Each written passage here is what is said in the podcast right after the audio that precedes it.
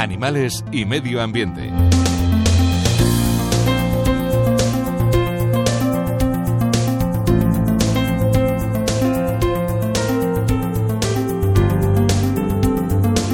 Ya estamos en plena vorágine veraniega. Eh, ahora empieza, ya se junta todo ahora. O sea, la cría de los últimos animales, sobre todo de aves, que hago yo personalmente y que estamos mm, ya en, un 80% eh, terminada, con la llegada de visitantes un poco más masiva, con los amigos que vienen a vernos y que Em, quieren que les enseñemos alguna cosa especial, con las mariposas y muchas cosas más. Y siempre surgen complicaciones, pero abundantemente, no una ni dos. Aquí cada día puede pasar algo y algunas veces es inofensivo, otras veces menos inofensivo. Ahora se acaba de ir porque quería montar otra con una empresa una chica que ha estado trabajando aquí tres años con las mariposas y que ya nos lo había advertido hace un mes, pero claro, ahora, primeros de julio, ha dejado de trabajar aquí.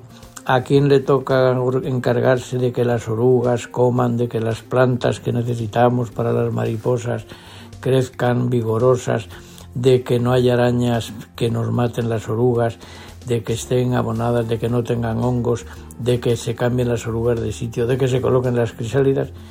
pues almenda lerenda y alguien que pesque yo al lazo por aquí o por allí para que me ayude.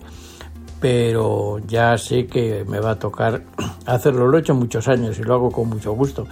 Pero uno se va cansando con los años. Ya no es lo mismo que cuando tenía 20 años menos o la ilusión que tenía al principio del insectario, que todos los momentos que vivía, por inocentes que fuesen, eran emocionantísimos.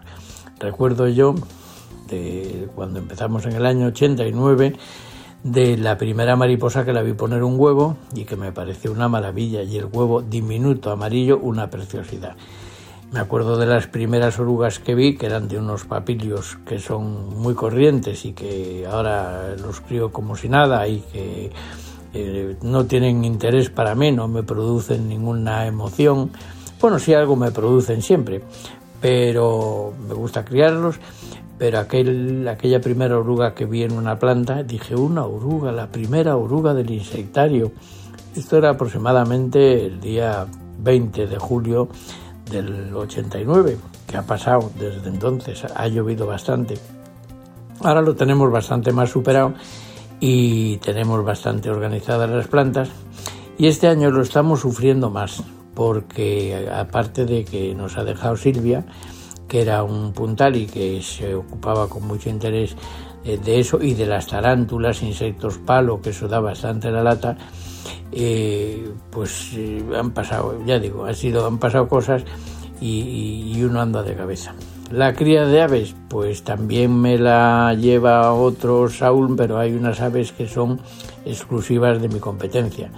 Unos pequeños buitos que tengo, que les estoy criando, huevos nivales, los de la lechuza de Harry Potter, después unos flamencos, que tengo varios, y algunas aves especiales, eh, pequeñas limícolas, aves frías africanas, y que yo desde los primeros días las tomo bajo mi manto protector.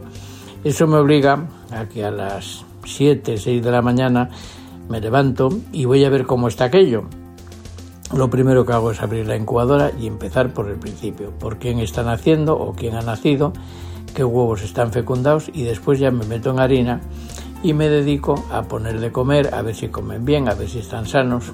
A veces se lleva uno disgustos, no les voy a contar, los disgustos me los tengo que comer yo solito, pero las alegrías las guardo y los disgustos procuro olvidarlos.